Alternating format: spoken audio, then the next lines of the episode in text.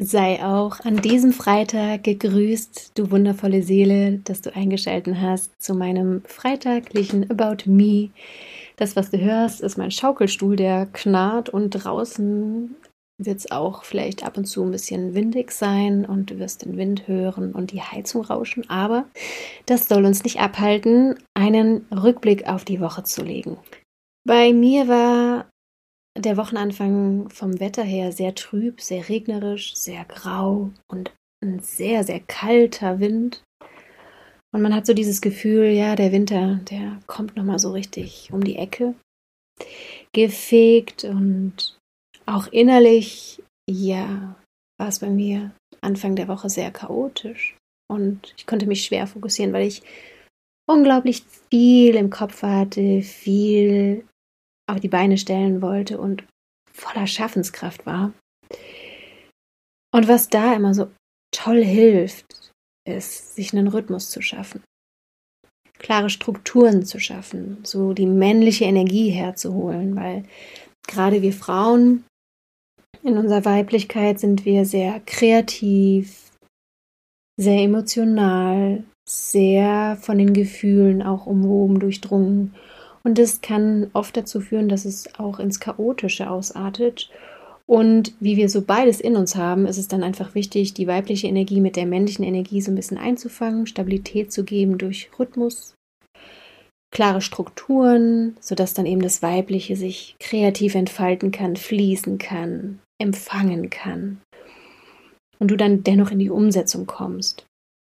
Und gerade für deinen Alltag kann es hilfreich sein, wenn du diese Stabilität und den Rhythmus dir eben durch gewisse Termine schaffst, genaue Zeitfenster oder das, was bei mir so enorm heilsam ist, mich mit anderen Frauen zu vernetzen und ähm, täglich Coworking zu machen, was das Business angeht, privat aber auch ähm, ja so Kleinfamilien zu gründen. Bei mir ist es halt der Fall, ich habe keine Eltern, auf die ich zurückgreifen kann und habe auch keine Großeltern, die verfügbar sind, wo ich zurückgreifen könnte. Und bin da sehr auf mich alleine gestellt und habe da aber für mich eben eine Kleinfamilie geschaffen aus Seelenfrauen, mit denen ich mich wöchentlich austausche. Das sind zwei andere Frauen, die zwar wesentlich älter schon sind, das heißt wesentlich, nicht wirklich, aber einige Jahre älter sind und ja, die schon verheiratet sind, Kinder haben und in, ja, im Leben auch ein Stück weit schon weiter stehen als ich, aber dennoch ist ein Austausch auf Augenhöhe ist und wir uns wöchentlich einfach per Zoom treffen und austauschen. Und ich kann dir das auch nur ans Herz legen, dass du guckst, dass du dir gute Leute um dich herum suchst, mit denen du regelmäßig dich austauschst und das auch in deiner Partnerschaft zelebrierst, dass ihr regelmäßig Herzensgespräche einführt, sodass eben so ein Raum eröffnet wird für Seelenaustausch. Denn gerade wenn du ja dich selbst entdeckst, wenn du deinen Selbst wiederentdeckst, wenn du seelischen Missbrauch erfahren hast, in egal welcher Konstitution, in, egal in welcher Konstellation, ob es beruflich war, privat war, ob es in der Kindheit war oder ob es jetzt in deiner Ehe war, Du hast dich von dir selbst entfremdet, von dir selbst entfernt und umso wichtiger ist es, dass du Stabilität suchst, dass du dir sicheren Raum suchst, wo du dich wirklich zeigen kannst, wo du dich wirklich entdecken kannst, wo du aber auch gespiegelt wirst. Du kannst natürlich auch sehr in der Isolation viel erreichen, aber niemals so viel wie in der Gemeinschaft.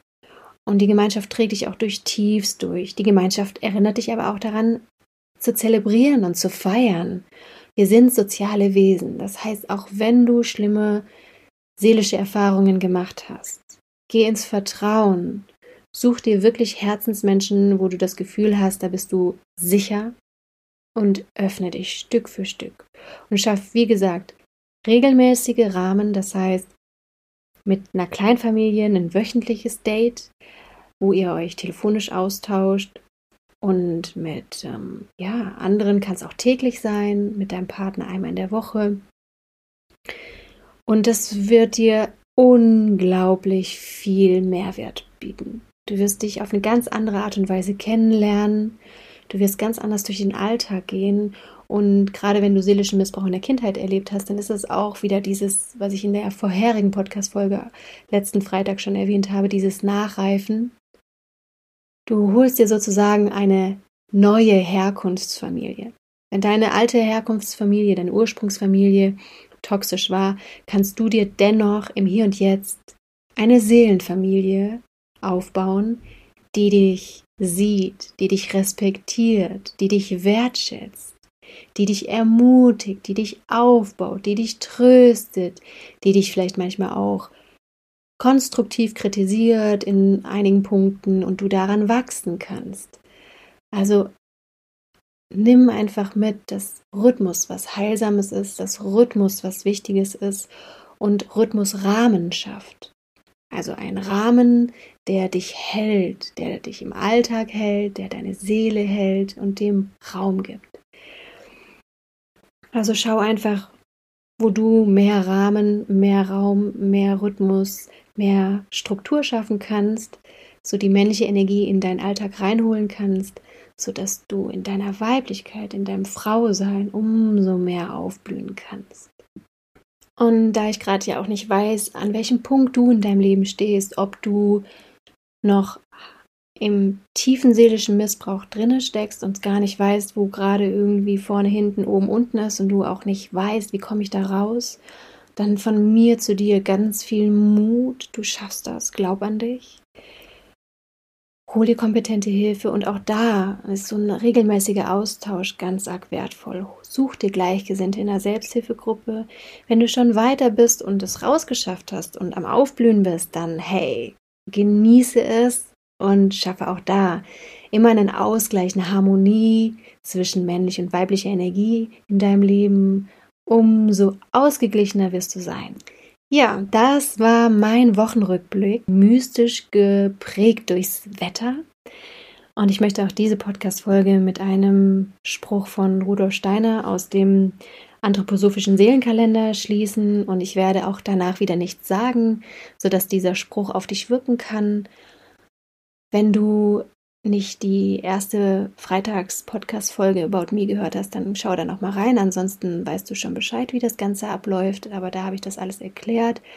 Mir ist aber noch mal wichtig, dir mitzugeben, du kannst diese spirituellen Texte und Sprüche nicht kognitiv verstehen. Wenn du jetzt versuchst, mit dem Verstand ranzugehen und zu sagen, wow, wie kompliziert und ich verstehe das nicht, bist du auf dem Holzweg.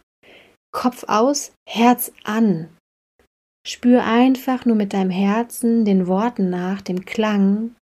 Spür deine Empfindung aus deinem Herzen nach. Es hat nichts Kognitives, nichts mit dem Verstand hier zu tun, sondern es ist ein spiritueller Text, der dein Herz und deine Seele berührt.